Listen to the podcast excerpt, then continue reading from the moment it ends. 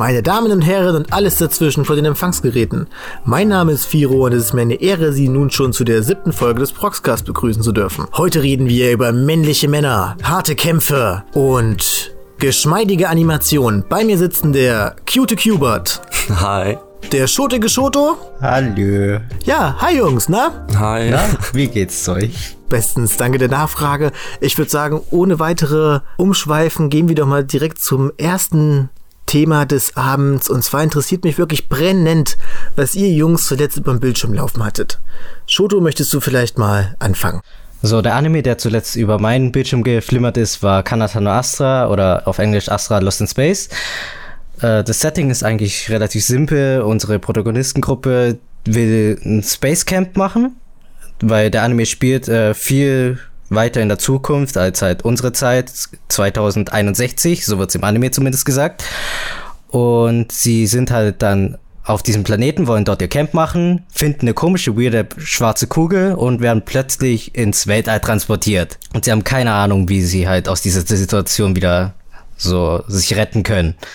Aber glücklicherweise finden sie dann im Weltraum mitten im All ein Raumschiff und mit diesem wollen sie dann versuchen, wieder nach Hause zu fliegen. Es stellt sich natürlich nicht als so einfach heraus, weil sie sich, weil, ja, ich spoiler jetzt nicht, aber auf jeden Fall stellt es sich als nicht sonderlich einfach heraus. Und der ganze Anime geht eigentlich quasi dann darüber, dass wir die Gruppe verfolgen auf ihrer Reise zurück nach ihrem Heimatplaneten.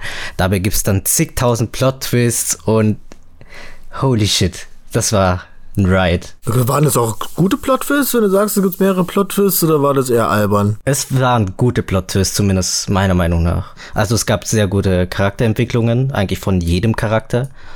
Am Anfang hast du halt kaum was natürlich äh, von den Charakteren gewusst. Waren halt irgendwelche random Leute, die zusammen in Weltraumcamp wollten, aber dann am Ende konntest du dich eigentlich wirklich sehr stark mit jedem äh, Charakter eigentlich so verbinden. Also ich fand den sehr gut und das Opening war nice. Klingt mega spannend. Äh, Kubert, du hast doch, glaube ich, dazu sogar letztens erst eine Rezo geschrieben.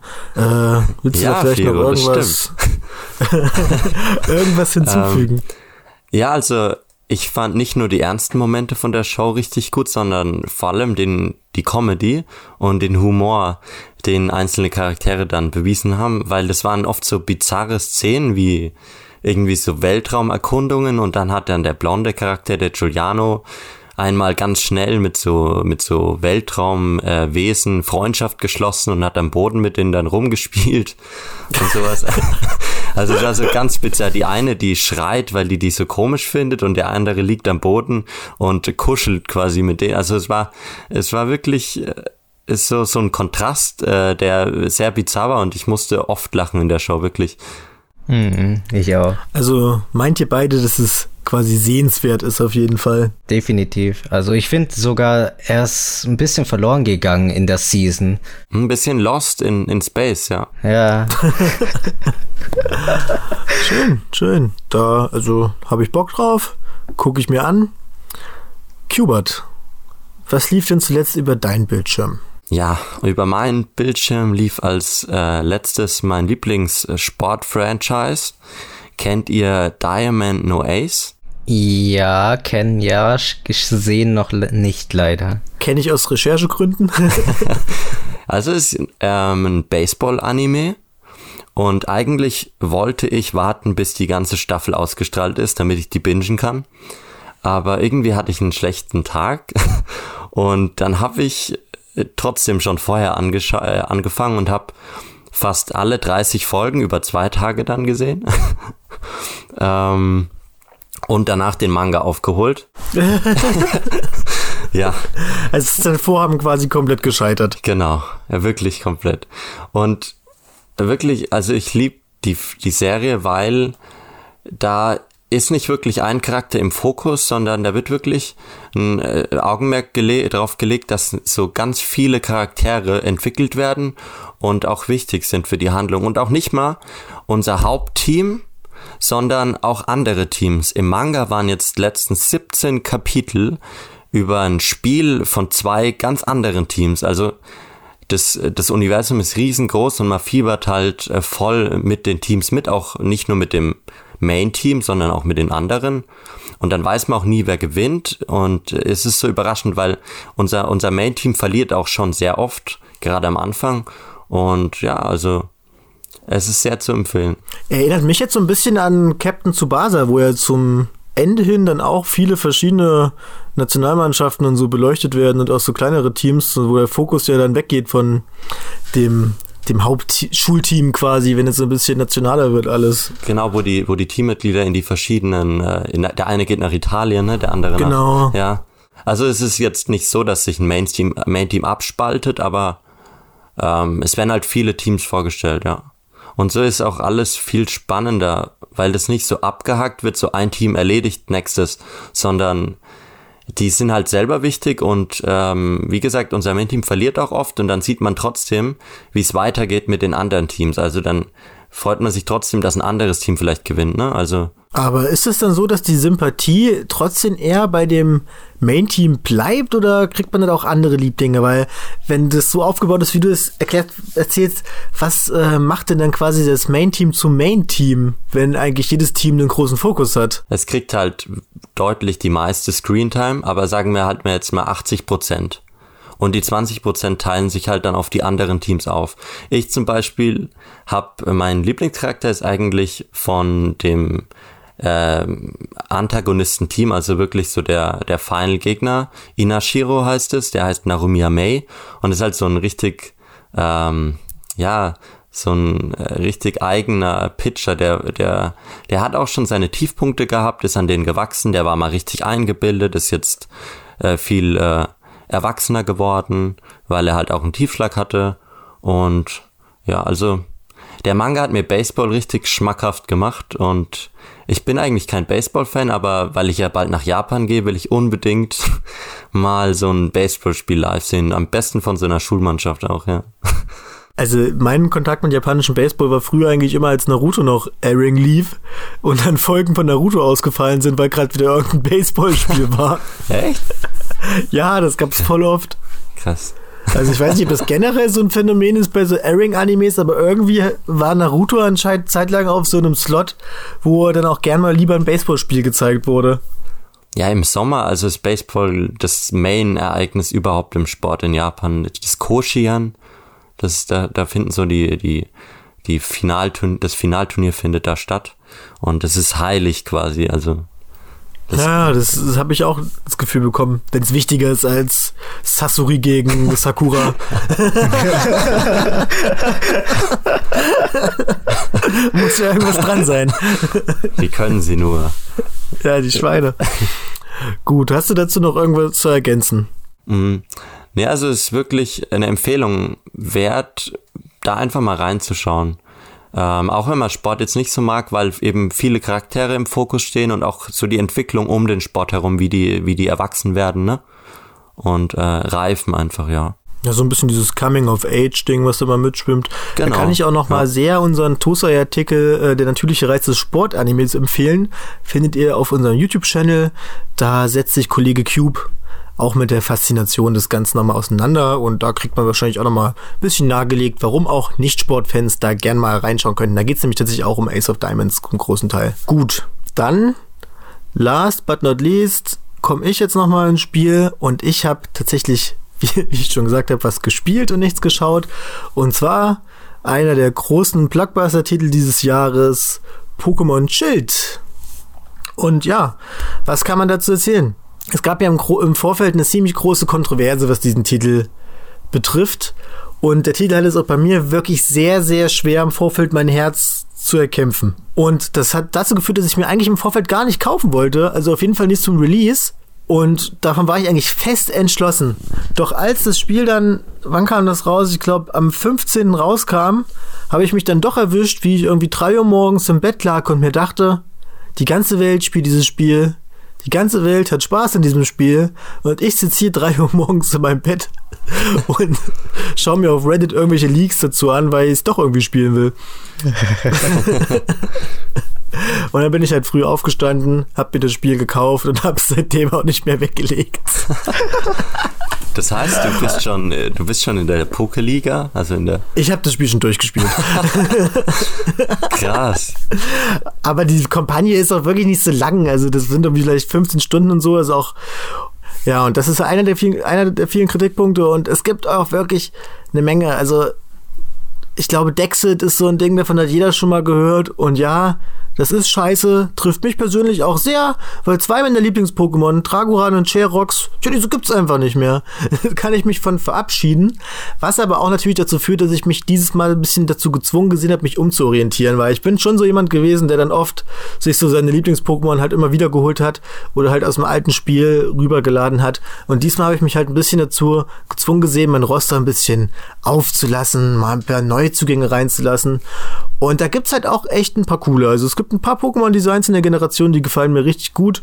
Gibt zum Beispiel Yampa, das ist so ein, ich glaube, der heißt auf Deutsch heißt der Volti, das ist so ein kleiner Corky-Hund. Und der ist halt mega trollig. Und der entwickelt sich halt zum Hund, der so ein bisschen aussieht wie dieser Bolt. Kennt ihr diesen ja, ja, Pixar-Film oder der, so ist das, glaube ich. Blitz da. Genau. Ja, der ja. sieht quasi so aus, nur in Gelb. Und der ist halt einfach wirklich, wirklich, wirklich knuffig. Und dann gibt's einen Galarien Galoppa, was auch mega süß ist und aussieht wie ein Charakter aus My Little Pony Franchise. Friendship is äh, Magic. Und einfach nur toll. Sowas gefällt mir ganz gut. Was wirklich überhaupt nicht geht. Und ja, man muss es halt einfach erwähnen und alle haben es wahrscheinlich schon mitbekommen durch irgendwelche Memes und GIFs und so. Technisch ist das Spiel wirklich unter aller Sau. Also dafür, dass es das erste Pokémon-Spiel ist, was auf einer großen Hardware läuft, also nicht nur auf dem Handheld, ist es eigentlich wirklich kaum vertretbar. Also rein vom Stil her finde ich es jetzt überhaupt nicht schlimm, aber es wirkt alles so mega unsauber. Da gibt's halt so Pop-ins, die die ganze Welt einfach irgendwie einreißen. Ich meine, du läufst du läufst eine Straße lang und siehst vor dir nichts. Dann läufst du einen Meter weiter und plötzlich poppt so ein riesiges Onyx vor dir auf.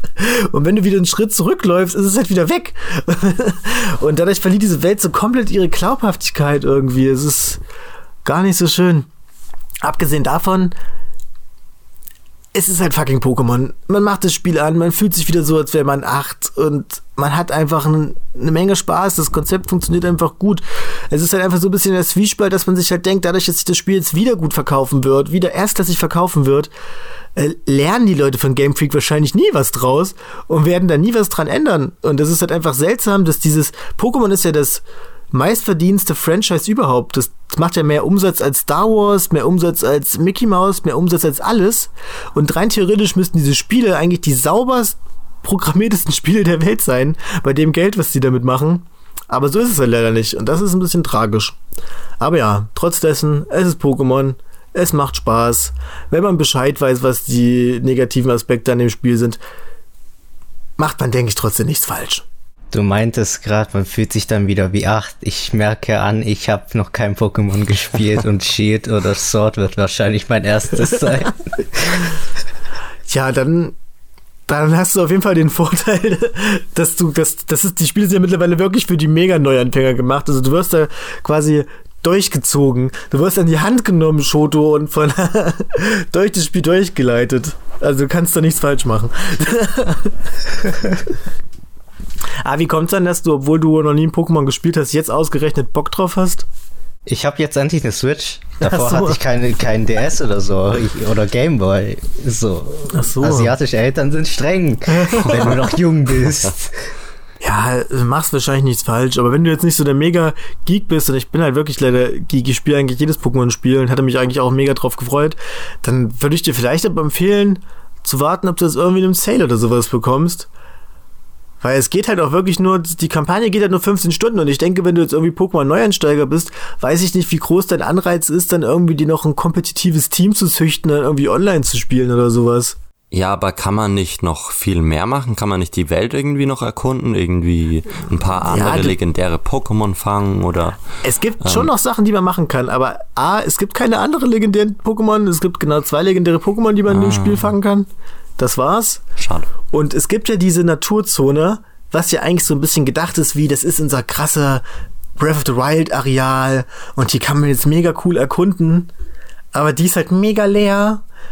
Da kommt auch dieses Pop-In zu tragen. Das heißt, du hast zwar diese mega leere Welt, aber dass du da, es ist halt nicht so, dass du in der Ferne irgendwie Pokémon siehst. Die Pokémon ploppen erst rein, wenn du in der Nähe von denen bist. Und irgendwie macht das keinen Spaß. Also rein theoretisch gibt's da viel zu entdecken und rein theoretisch kann man da viel machen, aber ist einfach nicht so viel Spaß gemacht, das zu machen. Und wie ist, wie ist der Online-Modus? Kann man da nicht auf andere Trainer da auch treffen in der Zone? Du kannst mit denen solche Raids machen, das heißt gegen solche gigantischen Pokémon kämpfen, was jetzt aber auch irgendwie eher so ein Gimmick ist und nicht so viel Spaß macht. Und es kommt dann leider auch zu tragen, dass Game Freak einfach den Online-Modus anscheinend nicht so raus hat, weil die Verbindung ist scheiße, man findet irgendwie nicht so einfach welche. Auch, auch wirklich ein No-Go ist, es gab früher mal so einen Modus, der hieß GTS. Damit konnte man so, so Ebay-mäßig Pokémon traden und das war mega geil.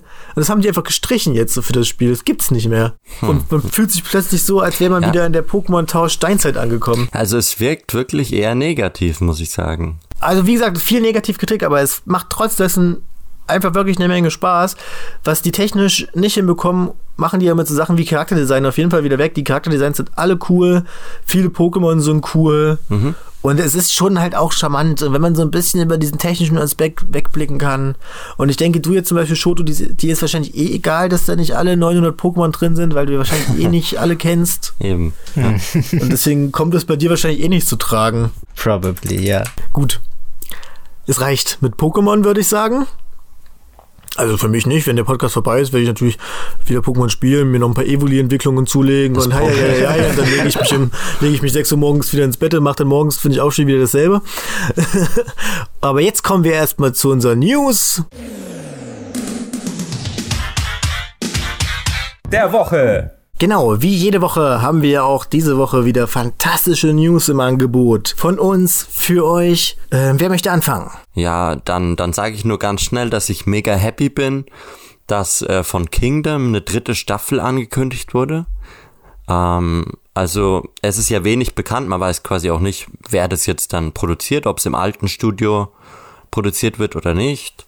Und ich bin einfach nur überrascht gewesen, weil die letzte Staffel kam ja 2014 und ich mochte es damals. Das ist auch schon ewig her, als ich es gesehen habe. Und den Manga fand ich gut und ich, ich liebe das Franchise. Es ist auch ein, ähm, ein einzigartiger Anime, der halt viel so Schlachten thematisiert. Ähm, das spielt im alten China.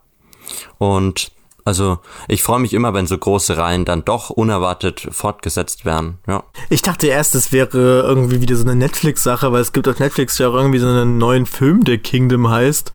Ja, ich stimmt. dachte, dass, dass irgendwie eine Anime-Umsetzung dazu ist, aber gut, dass du mich jetzt eines Besseren belehrt hast. Mm -mm, der, der Manga hat schon fast 1000 Kapitel oder so oder 800 noch, also der ist der ist richtig groß. Aber das ist, haben die ja viel Stoff dann zum Adaptieren. Ja, das auf jeden Fall. Die Fans, also guck dir einfach mal auf YouTube einen Vergleich von den Manga-Panels und der alten Animation an und dann siehst du, warum sich die Fans beschweren. Ne? Also, ja.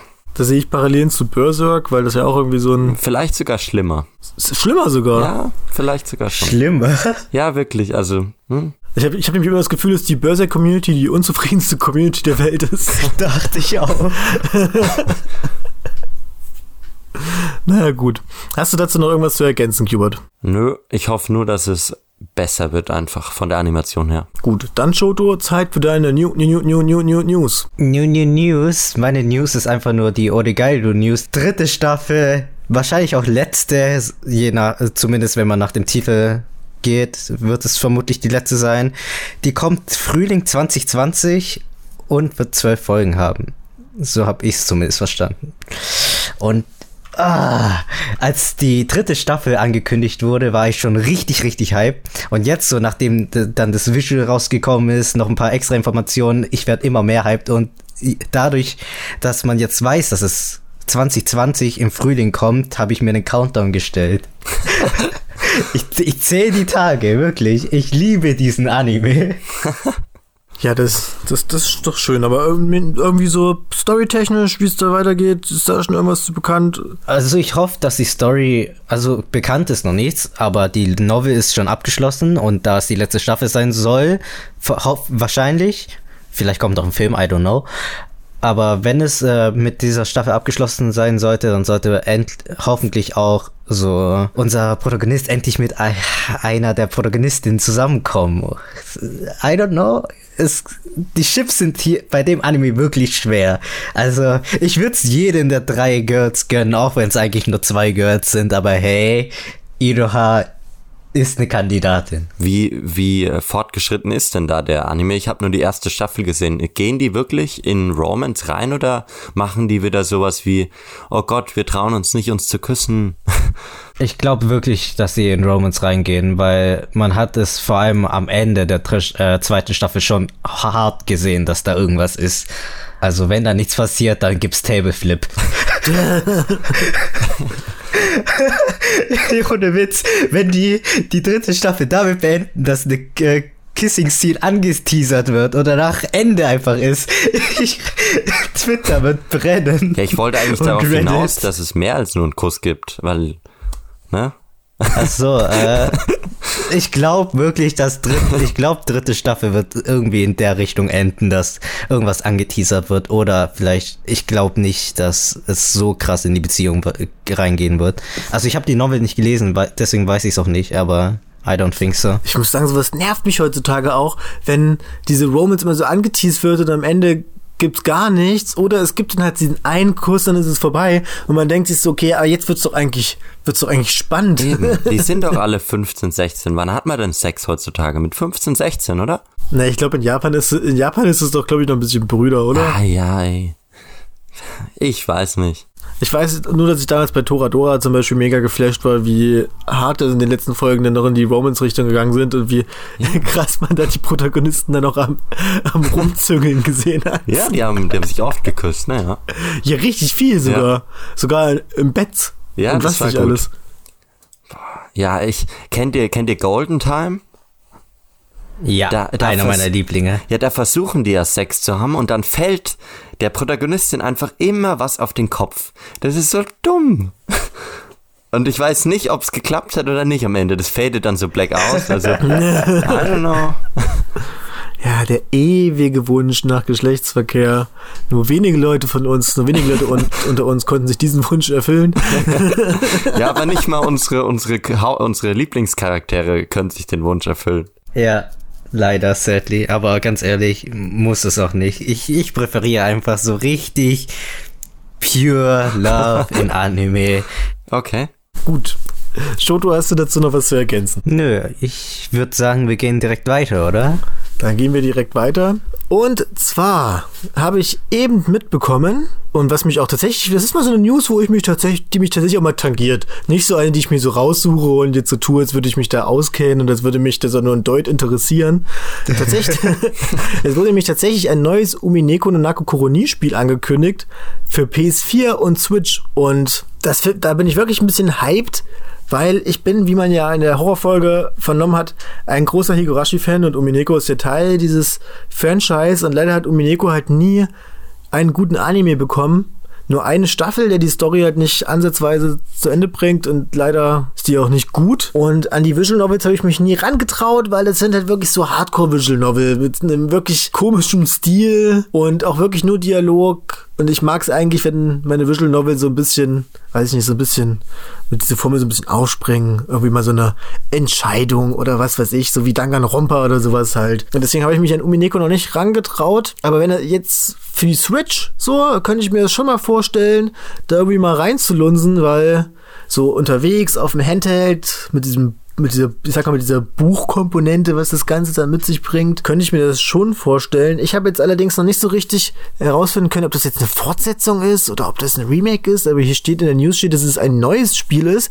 Deswegen denke ich mal, dass es irgendwie eine Fortsetzung ist, was dann vielleicht bedeuten würde, dass ich doch noch den ganzen alten Käse spielen muss und das macht mich jetzt im Nachhinein doch ein bisschen traurig.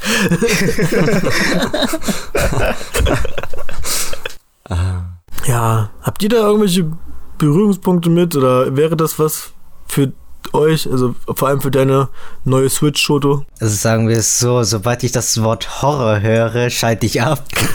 Stimmt. das, deswegen hatten wir tatsächlich auch merklich einen Zuhörer weniger auf der Horrorfolge. ja. Hubert, hast du Bock auf hartes, krasses Horror-Visual-Novel mit einem coolen Plot-Twist? Ja, falls du dich erinnern kannst, habe ich auch noch nichts mit dem Higurashi-Franchise irgendwie am Hut gehabt. Stimmt. Ja, Also- stimmt. Da wäre jetzt mal deine, deine Chance zu sagen, dass du das natürlich, wie wir das abgesprochen haben, nachgeholt hast mittlerweile. Ich habe Shiki immerhin geguckt mittlerweile. Aber, ja. Muss ich auch noch machen, auch wenn ich wirklich kein Horrortyp bin. Ne, dann musst du das nicht machen. Ich meine, ich habe Gutes von Shiki gehört. Ja, also das Ende macht einiges weg, aber ja. Und wenn es jetzt nicht noch irgendwas gibt, was ihr einwerfen möchtet, würde ich sagen, kommen wir jetzt zum Höhepunkt des Abends. Und zwar kommen wir zu unserem fantastischen Themen Talk. Heute reden wir über die krassesten Kämpfe in Animes, würde ich mal so behaupten. Und jeder von uns hat einen Kampf mitgebracht, den er dafür in den Ring werfen möchte. Und am Ende können wir ja mal gucken, oder könnt ihr in der Community ja vielleicht mal sagen, welcher von diesen drei Kämpfen am krassesten war oder welchen Kampf ihr vielleicht sogar am krassesten fandest. Qbert, möchtest du vielleicht anfangen, uns mal ein bisschen nahelegen, wo es deiner Meinung nach am schönsten oder am coolsten aufs Fressbrett gab? Eigentlich will ich nicht anfangen, weil das Beste kommt ja zum Schluss. Okay. Okay, das war eine Kampfansage. Dann, Shudo, möchtest du dann vielleicht doch lieber eher? Ja, ich kann anfangen. Mit dem Äh, Argument, dass das Beste immer zum Anfang kommt. Ich komme mit dem Argument, dass einfach der Kampf am aktuellsten ist. Äh, es wird wahrscheinlich, die meisten von den Zuhörern werden es wahrscheinlich kennen, der Kampf in Episode 19 von Kimetsu no Yaiba oder Demon Slayer. Uh, eh, so standardmäßig. Ja, ja, ja. Aber hey, er ist aktuell und er ist wirklich in meinem Kopf geblieben. Ich habe den Kampf nämlich äh, während meinem Urlaub in Vietnam gesehen. Ich hatte nichts Besseres zu tun, weil der Urlaub war garbage. Aber hey, ähm, ich saß dann im Hotel und hab die, äh, Demon Slayer, glaub, 10 Folgen oder so gebinged, bis ich dann bei Folge 19 ankam. Und holy shit, es war nachts und ich k- hab fast geschrien im Hotel. Einfach weil es so gut war. Also, wer den Kampf nicht kennt, ich will auch gar nicht so krass spoilern. Einfach, äh, unser Protagonist Tanjiro kämpft gegen einen der. Ich glaube, die werden auf Englisch Lower Moons oder so genannt, oder? Ja, ich, kenn habe nur das den auch nicht so japanischen mit dem Titel. Higher und Lower und Five und Six Ja. oder so. Ich habe das auch nicht so richtig gecheckt. Also verstanden habe ich es, aber ich, ich weiß nicht. Ja, auf jeden Fall von den Lower Moons kämpft er, bekämpft er da einen und der ist noch relativ schwach, aber holy shit. Der Kampf war so gut. Die Animation, also Kimetsu, Kimetsu no Yaiba ist von äh, Ufotable. Heißt, man kann da schon einiges erwarten, was Animationen betrifft. Wenn man zum Beispiel Fate gesehen hat oder wie heißt die andere? Karano Kyokai. Mhm. Da kennt man, daher kennt man vielleicht Ufotable und deren Animationen sind ziemlich sexy. In Verbindung noch äh, mit dem Soundtrack von Go China. Mm, das war richtig nice. Ich weiß gar nicht, was man so äh, viel über die Kämpfe jetzt sagen soll, aber Also das war einfach für dich optisch einen audiovisuellen Hingucker. optisch und halt äh, wie audiomäßig auch mit der Musik war einfach sehr, sehr, sehr sexy. Und es war auch der Aufbau der, zu der Szene, weil das waren die letzten, die letzte Minute oder sowas, der Kampf. Also, wo es halt zum Höhepunkt kam. Der Kampf ging nämlich, glaube ich, schon begann in der Folge davor und ging quasi die ganze Folge 19 über. Aber in der Folge 19 gab es dann noch Flashbacks und alles Mögliche, um halt diese, dieses Highlight am Ende, in der letzten Minute der Folge aufzubauen. Und ich fand das so gut. Also, ich musste jetzt mal einhaken. Oh, Ähm, okay. Und zwar, also ich habe auch mitbekommen, dass das sogar auf Twitter getrendet hat, irgendwie, ne, der Kampf. Ja, also der war mega das. hyped. Mm, der hat getrendet. Und deswegen habe ich auch Demon Slayer soweit dann aufgeholt. Ich war davor bei Folge 12 oder sowas hängen geblieben, weil der mich eben nicht so gepackt hat. Und dann habe ich das schnell dann aufgeholt, nur um den Kampf zu sehen. Und a- an sich, den, den Aufbau, wie du gesagt hast, fand ich schon cool. Das hat auch mich irgendwie an Naruto erinnert, an die, kennt ihr noch den, den einen Arc, wo die in dem Wald dann verstreut gekämpft haben? Ja, Ja. voll. Ja. da also- musste ich tatsächlich auch dran denken. Genau, ne? Das war so irgendwie ähnlich. Die teilen sich auf, jeder hat so seinen Gegner. Der sah auch wirklich geil aus. Die Musik hat gepasst, wie es äh, in der Folge inszeniert wurde.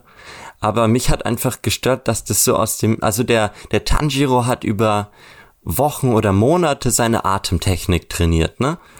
Und dann aus dem Nichts erinnert er sich an irgendwas von seinem Vater und dann kann er eine ganz neue Atemtechnik, die viel krasser ist und so, dann macht er die einfach. Also der, das war so einfach. Ja, so ein bisschen, so ein bisschen Ass-Pull-mäßig. Äh, ja, also hat mich, hat mich schon ein bisschen gestört. Auch wenn es geil aussah. Ich kann, ich verstehe, wo, äh, wo du herkommst, aber das Ding ist, ich glaube in Folge 17 oder 18, auf jeden Fall 17 oder 18, kam ja einer der Pillars und meinte auch, dass kurz vor Ende deines Lebens, also wenn du halt äh, kurz bevor du stirbst, quasi der Grund, warum immer so typisch dein Leben vor deinen Augen vor, vorbeizieht und so weiter, so hieß es zumindest. Es ist nicht so, aber sie hat es halt so gesagt, dass äh, du durch dadurch halt eine ne Möglichkeit findest, eventuell deinen Tod zu vermeiden. So hat sie es erklärt zumindest. Ja, also dass man vor seinem Tod dann noch mal krasse Kräfte aktivieren kann. Also ja. nicht unbedingt, aber halt, dass du auf jeden Fall vielleicht eine Möglichkeit findest, äh, einfach deinen Tod zu verhindern. Und das kam bereits eine Folge oder zwei Folgen davor, was auch ein Aufbau zu der letzten Szene in eben äh, Folge 19 war. Und ich fand es dann auch, das war so ein Detail, äh, Detail. ohne das wäre es echt komisch gewesen. Weil das wäre dann noch mehr Asspool-mäßig. War das in dem Moment auch richtig klar, dass er gerade wirklich in einer lebensbedrohlichen ja, Lage ist? Der, der meinte auch so, äh, äh, ja, scheiße, ich äh, sterb jetzt.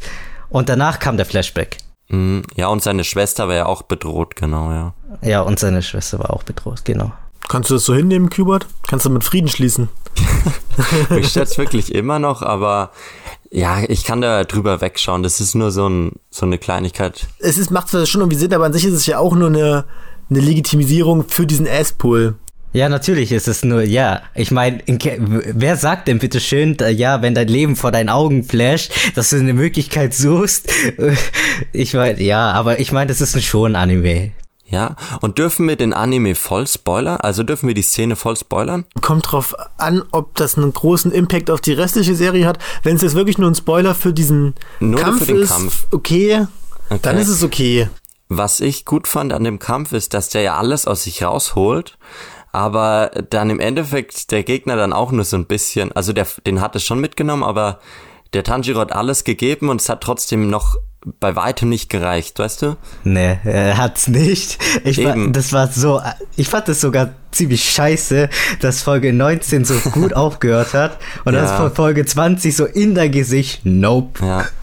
Das fand ich dann wieder gut. Da haben sie da ein bisschen zurückgedreht. Also ja, da haben sie nochmal ja. gezeigt, okay, du bist noch lang nicht auf dem, ja. dem und Niveau. Und wenn man ganz genau drauf achtet, dann sieht man sogar äh, in Folge 19 am Ende, was äh, ich weiß nicht, kann man, ja, ich, ich sag's einfach, ja. der Faden, der den Hals von dem Lower Moon so gesehen abge, äh, abgetrennt hat, den sieht man minimal, so für drei Frames oder so sieht man den, mhm. wenn man ganz genau drauf achtet. Das fand ich ein richtig gutes Detail.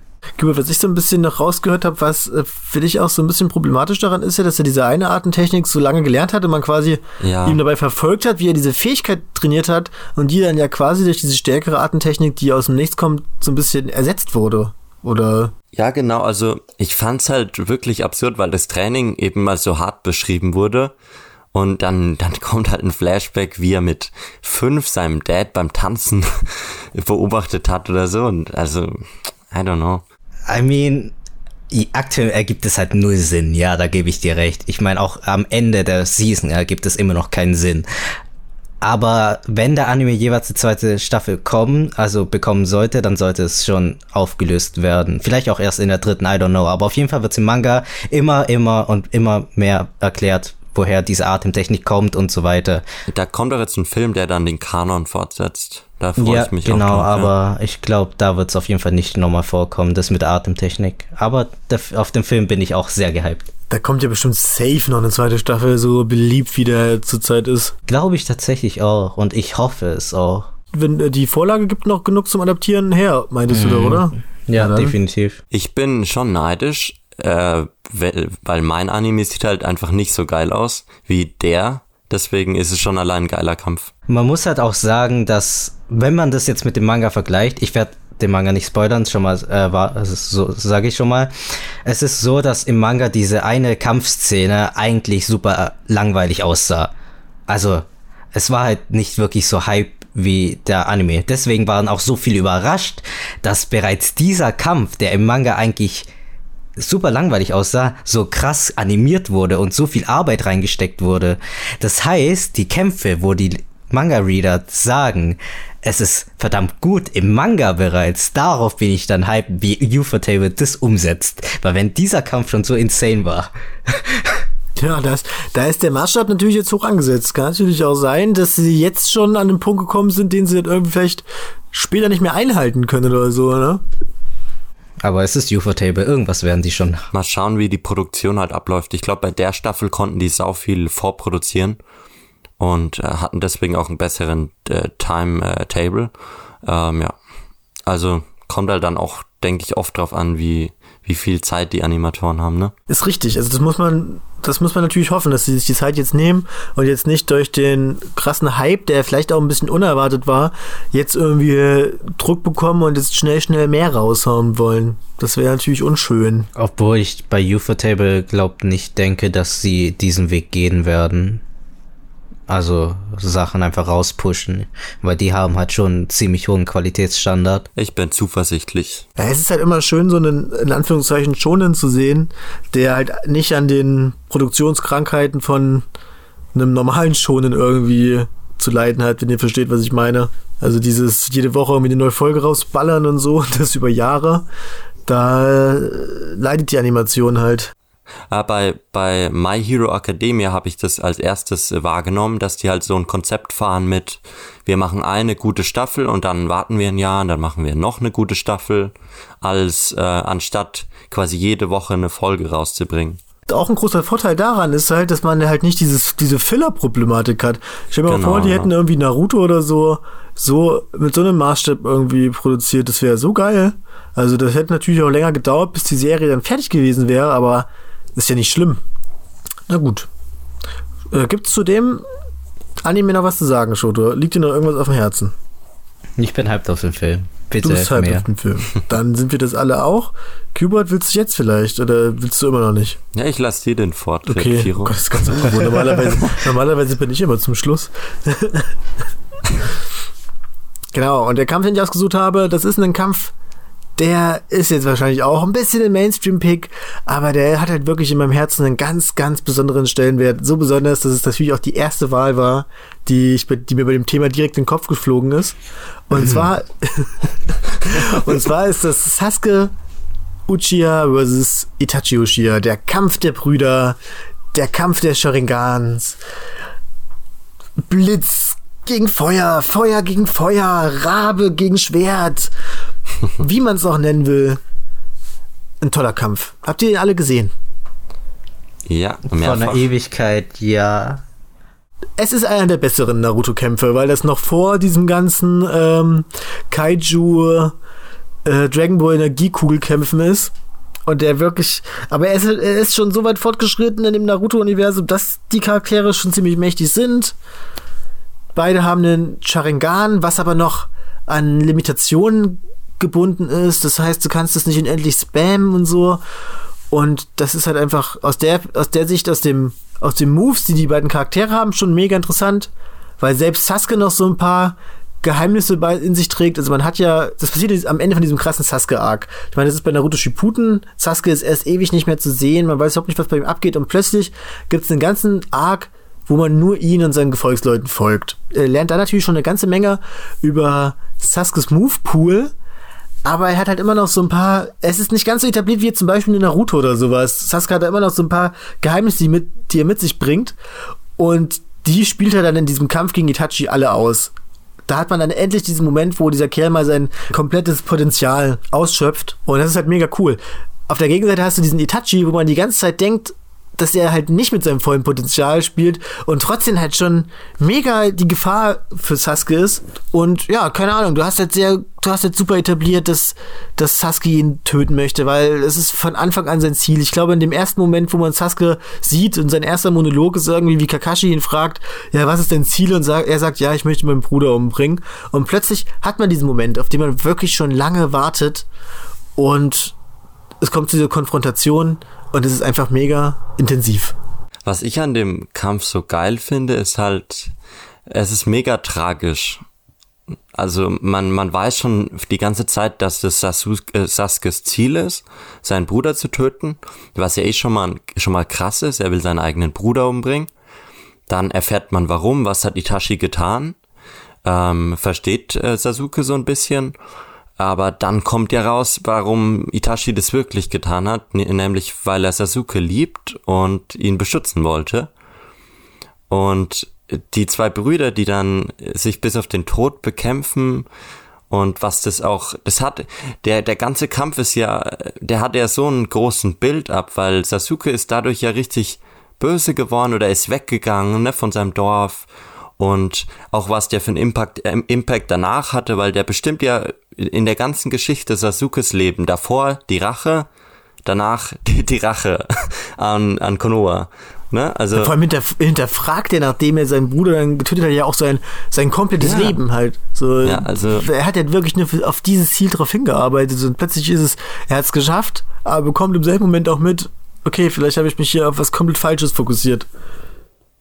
Ja, also es ist wirklich, wirklich tragisch, ja abgesehen davon ist er halt auch, finde ich, mega geil inszeniert. Diese ganzen Feuerjutsus, die da aufeinander prallen und sowas. Ja, oder sogar noch vorher, finde ich, das mit den Genjutsus. Also da ja. werden dann die ganze Zeit Kampfszenen gezeigt und dann, oh, das ist wieder nur ein Fake und das ist wieder nur ein Fake. Exakt.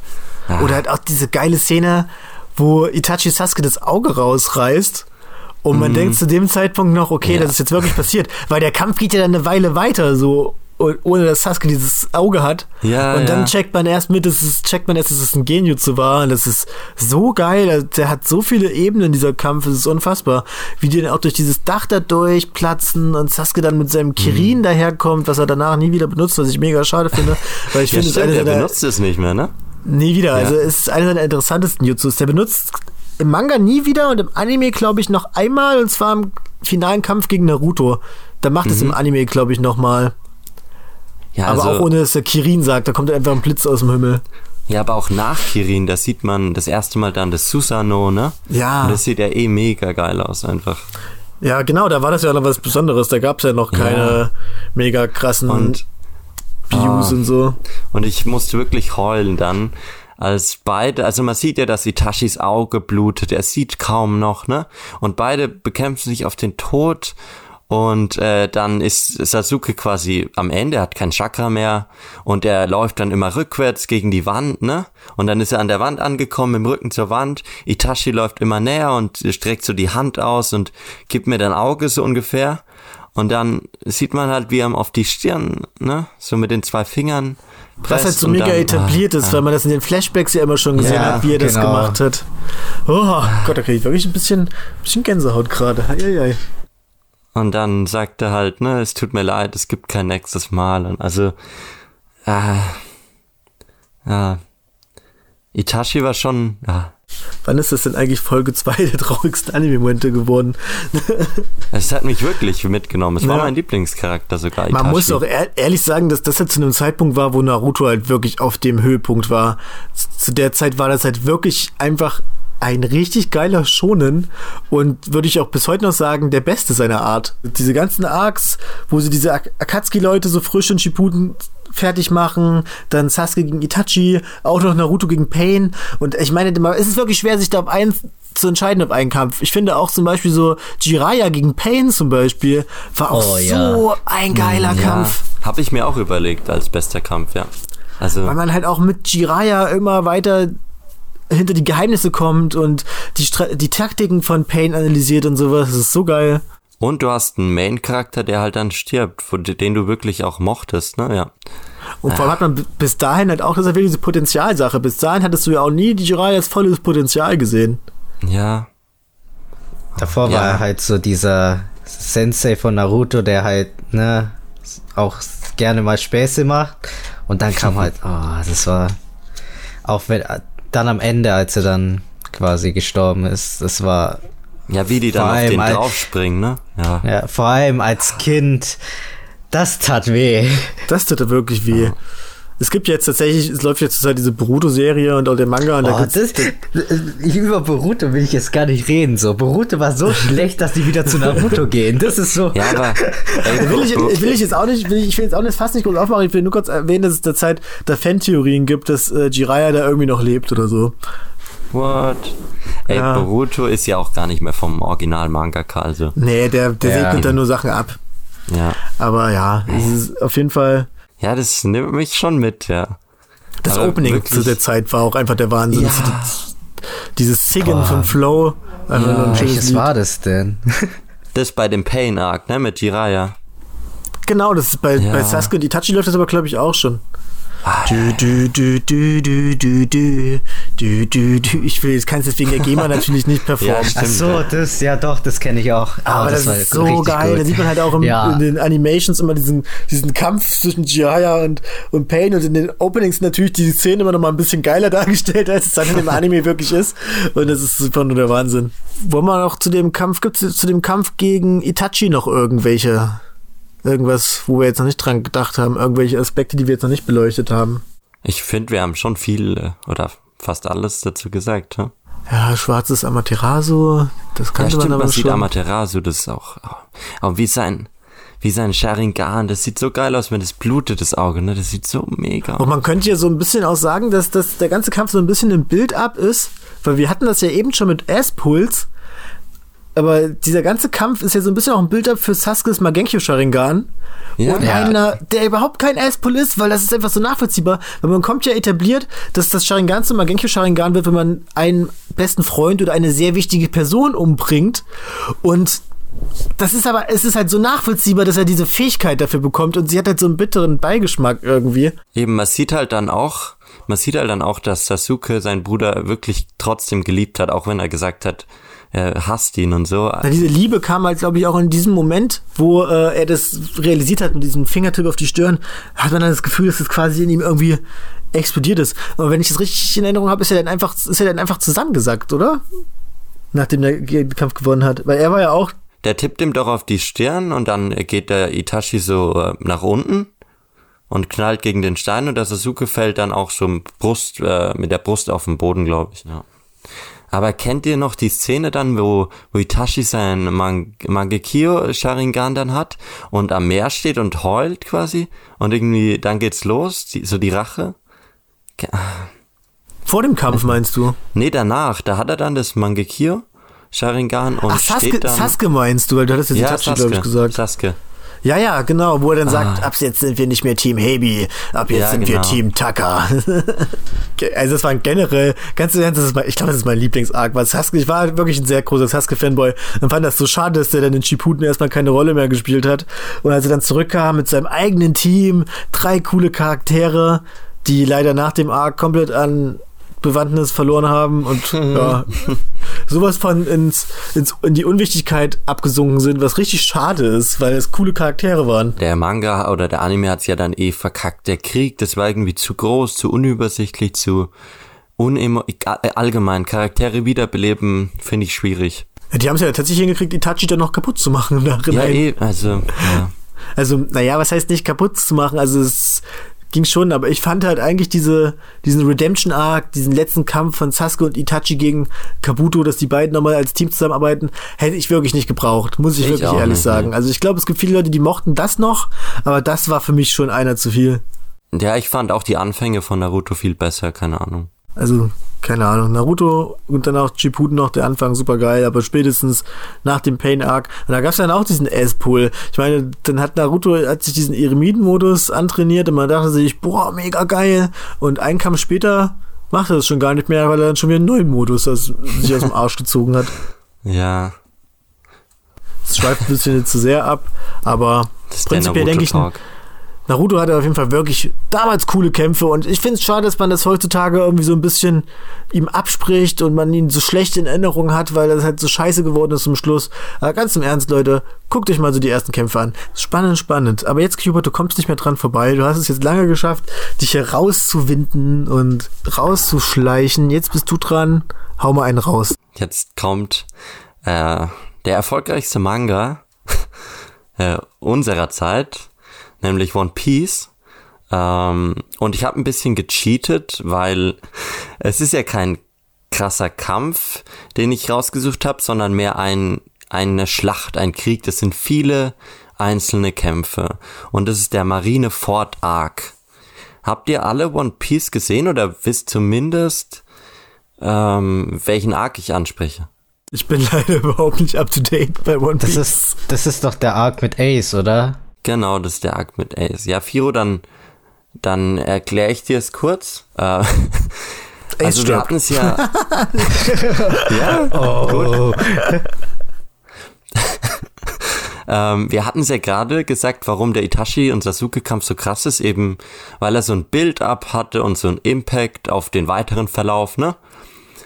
Und das ist bei One Piece eigentlich das gleiche. In One Piece finde ich eben das Beste an der Serie ist die Welt, die Oda kreiert hat, weil die so riesengroß ist und man versteht, wie stark Ruffy gerade ist immer und man weiß halt, wie viel stärker andere noch sind. Man, man versteht so die Stärkelevel, man weiß, wie stark ist der eine, wie stark sind die Samurai, wie stark sind die Kaiser. Jetzt für dich, Firo, ähm, ich hole ein bisschen weiter aus. Gold Roger, sagt es dir was? Der dir was?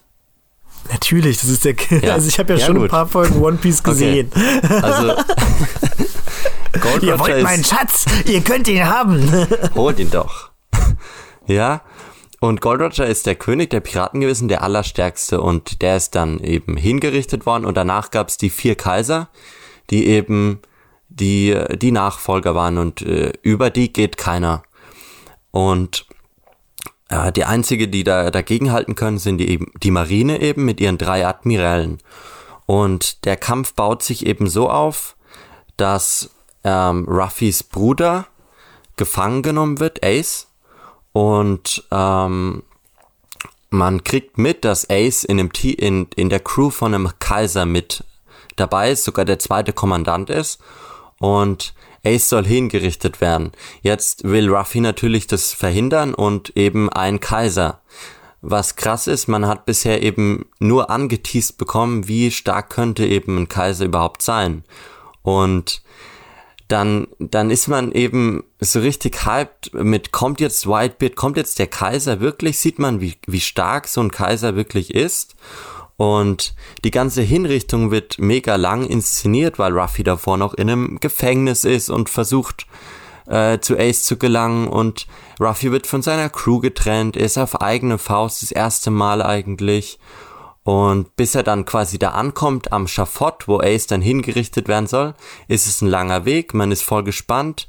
Und die, die eigentliche Schlacht, da versammeln sich halt dann wirklich mit die stärksten vom ganzen Universum, die du auch noch nie wirklich kämpfen gesehen hast. Du hast Mihawk, du hast Doflamingo, ähm, du hast alle drei Admiräle, äh, wo du weißt, dass Ruffy gegen die Admiräle schon ewig abgelust hat.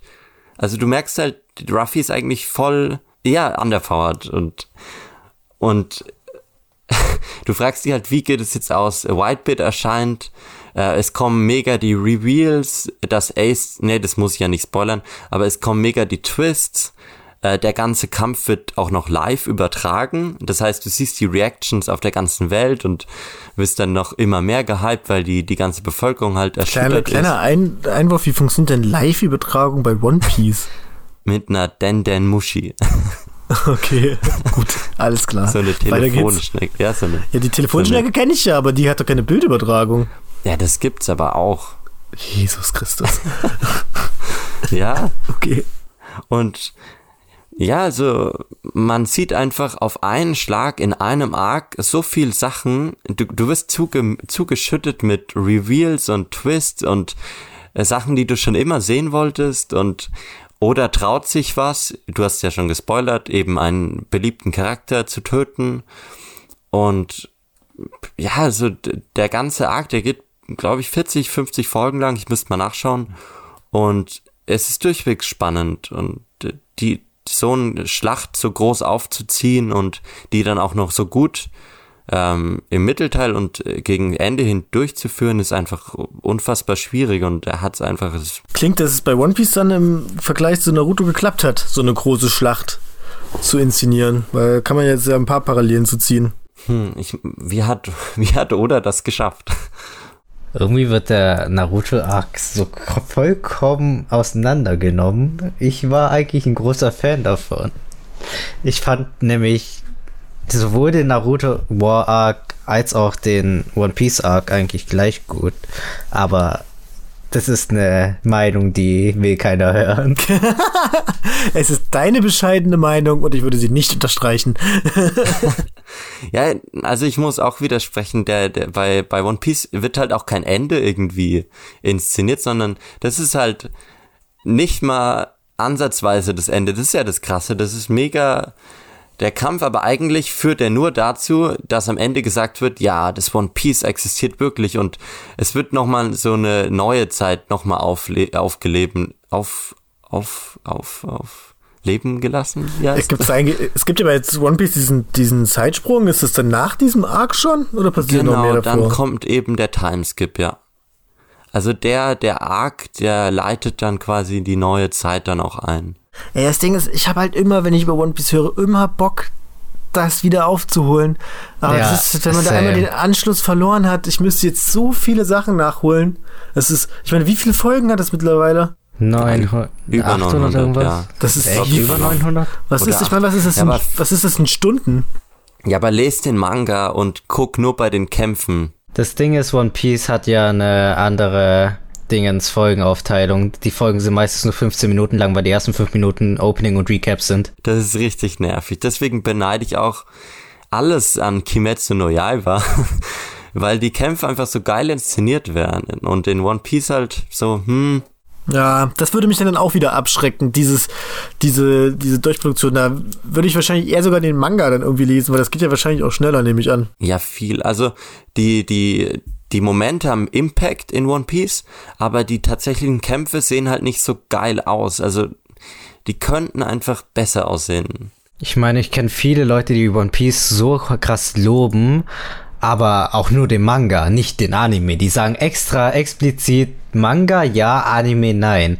Und irgendwo, ich habe den Manga jetzt nicht gelesen, aber ich kann es irgendwie verstehen. Ich habe nämlich, ich war ich habe richtig Bock, One Piece anzufangen, aber so nach 10, 20 Folgen ist mir das Pacing einfach zu langsam. Ich schaue mir 15 Minuten pro Episode an, aber da passiert einfach nichts.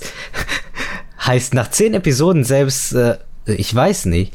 Wahrscheinlich ist es im Manga natürlich viel, dann viel besser. Die Zeit, die du dann in drei Anime-Episoden oder sowas verbringst, kannst du dann mit einfach mit einem Manga äh, mit im Manga verbringen und dann bist du wahrscheinlich viel weiter. Manchmal wird auch ein Chapter als Episode adaptiert und das ist ja wirklich wenig. Also ja, das ist richtig wenig. Also come on.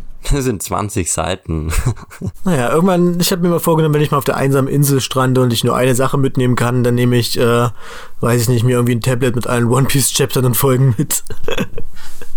Ja, One Piece ist halt so ein wirklich so ein endloses Abenteuer. Oder kann die, die Strohbande auf jede Insel schicken und irgendwas Cooles Neues machen, ne? Und Man hätte halt einfach dabei bleiben müssen. Also das ist halt das Problem. Ich habe mich halt damals leider dafür entschieden, bei Naruto dabei zu bleiben und habe dann One Piece irgendwie sacken lassen, so nach diesem Absprung von RTL 2 ins Internet.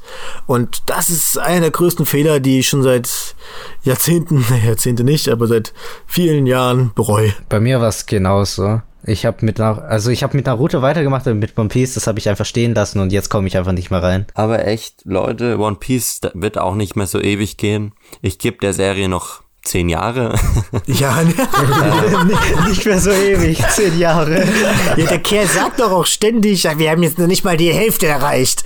Aber es spitzt sich zu. Ich habe ja, ich habe ja die Stärkelevel angesprochen und gerade ist man an einem Arc, wo Ruffy wahrscheinlich am Ende einen Kaiser besiegen wird. Und Kaiser ist top notch und darüber gibt's nichts mehr. Das heißt, ja, man kann aber immer noch was dazu erfinden. Nee, da wird nichts erfunden. Natürlich Ruffy wird muss die vier Kaiser besiegen und dann wird er König. Die vier Kaiser wurden ja auch irgendwann dazu erfunden. Ja, die, die wurden, die sind eingeführt worden, weil der König gefehlt hat und das Gleichgewicht gestört wurde. Ja, sowas kommt dann nochmal. Und dann gibt es irgendwie die neue Generation. Dann kommt dann irgendein neuer äh, Pirat daher, der dann Ruffy fertig machen muss. Und dann folgt man denen dann bei seiner Story. Und dann ist es nicht die Strohbande, sondern die Fedora-Bande. Ich, ich musste dich sogar äh, also ich muss dir recht geben, es wurde sogar schon ein Feind in Aussicht gestellt von der Weltregierung, den man noch nie gesehen hat, der so der eigentliche Herrscher sein könnte und ja. Hm. Da siehst du, das ist ein Schonen. Der hört nicht auf. Doch. Ey, ich bin so gespannt, was das One Piece ist, ey. Boah. Das Abenteuer. Ja, Nee, das nee, One nee. Piece ist sowieso, dass du deine Freunde bei dir hast oder sowas. Keine Ahnung. Alter, das wäre der größte. Ihr hattet das One Piece schon die ganze Zeit hier links unter eurer Brust. Unter dem Strohhut. unter dem Stuhl. Alter. Alter, Ich meine, was gibt's, wär- gibt's noch gar keine Indizien, was das sein könnte oder so? Es muss doch, Doch, es mittlerweile mal gibt schon, irgendwie. Es gibt schon so viele Theorien, auch weil One Piece heißt ja irgendwie, ist ein Teil quasi, ne? Ein, ein, ein, ein gesamtes Teil. Und die Welt ist ja so aufgeteilt in vier Ozeane mit einer Mauer in der Mitte, mit der, mit der Redline. Oh, jetzt Und kommen wir nicht mit dem Mauerfall. Ja, doch, ja, jetzt mal ohne Scheiß. Ich, also es kann auch sein, es gibt eine Theorie, dass quasi alles vereint wird und die Ozeane quasi dann zusammenfließen und die Mauer wird zerstört und äh, ein Und dann kommt Hasselhoff von der Mauer runtergesprungen und singt I'll be looking for freedom und wir haben den deutschen Mauerfall nochmal. Ich bin gespannt. Oder hat auf jeden Fall Druck, was abzuliefern, ne? Ja, das ist auch, glaube ich, der Grund, warum er es nicht beenden wird. Ich hatte mal ein lustiges, ich hatte mal eine Mitbewohnerin, mit der hatte ich mal einen lustigen Moment, da habe ich mich irgendwie mit einem Kumpel in der Küche über One Piece unterhalten und sie kam rein und meinte, ah, ihr kennt auch One Piece? Soll ich euch mal meinen zeigen? Und dann ging sie in ihr Zimmer und hat so einen Einteiler, so einen, so einen Einteiler Ah, Jumpsuit irgendwie nein. angezogen und meinte, guck mal, das ist mein One Piece. Oh, so, okay, alles klar. Vor allem der Hype war halt aufgebaut, als sie meinte, soll ich euch mal meinen One Piece zeigen? Ich dachte, sie kommt jetzt daher mit dem großen Piratenschatz, aber nee. Oh mein Gott, Ei, what ei, the fuck. hätte auch in eine ganz andere Richtung gehen können. Jetzt wirklich, eine, es hätte in viele Richtungen gehen können. Hast du noch irgendwas zu diesem Arc jetzt zu ergänzen? Ja, was, was kann ich? Ey, ich glaube, man kann sich den Krieg auch einfach angucken, ohne One Piece zu verstehen und du bist einfach gehypt, weil ständig kriegt jemand auf die Fresse oder der, der krasseste Schwertkämpfer greift den Kaiser an oder ah, Ruffy stellt sich den drei Admirälen auf einmal und uh, also Ace stirbt am Ende. und dann dann der Rage danach ist auch mega krass. ja, ne, das kennt man ja alles schon. Dass diese, vor allem Gott, ey, das ist ja auch schon wieder so viele Jahre her, oder? Dieses Arc. Ja, ja, Ja, der ist Folge 400 irgendwas, fünf, bis Ja. 500 irgendwas und Der inzwischen bestimmt- sind wir ja bei 900, von dem her kannst du es dir ausrechnen. ist sechs, sieben Jahre her oder so, keine Ahnung. Wir waren jetzt zum Glück erst bei Folge 7 und ich würde sagen, wir sehen uns alle in der achten Folge wieder. Auf die müsst ihr diesmal aber leider ein bisschen warten, denn es ist ja jetzt Dezember und Weihnachten und da machen wir ein kleines Winterpäuschen und dann kommen wir im Januar aber für euch zurück mit einer pickepackevollen Sendung, das kann ich euch auf jeden Fall versprechen. Ähm, möchtet ihr beiden unseren Zuhörern noch irgendwas jetzt über die Festtage mit auf den Weg geben? Ich auf jeden Fall. Also Winterpause heißt zwar Winterpause für den Rockscast, aber seid gehypt auf den Adventskalender, denn der Sketch dieses Jahr, ne? Mm. Und was ich auch empfehlen kann, ist das Hörspiel dieses Jahr, denn da hört man vielleicht die ein oder andere schon bekannte Stimme. Ja, ja, Schoto hat's mir vorweggenommen. Ich kann auch den Adventskalender voll empfehlen und wünsche euch allen frohe Weihnachten. Schaut ganz viele Animes. Und ja, ich hoffe, ihr hattet Spaß mit der Folge. Moment, der Podcast kommt doch diese Woche. Frohe Weihnachten ist ein bisschen früh. Ey, ey, ey, man sollte schon an. Ey, das ist fast erster Advent. Das stimmt. sollte Und du anfangen. Ja, solltest okay. jetzt, bist ja vielleicht sogar in der nächsten Folge sogar schon gar nicht mehr in Deutschland, oder? Ja, vielleicht. nee, ganz sicher. Das nächste Mal, wenn wir uns hören, werde ich in Japan sein, ja. Dann seid gespannt auf ein Special. Kannst mir ja Souvenirs mitbringen. Na gut, Ja. Leute. Dann, Leute, haut rein. Frohes Neues. Neues Feliz Navidad. Wir hören uns im neuen Jahr. Tschüss, bye nie.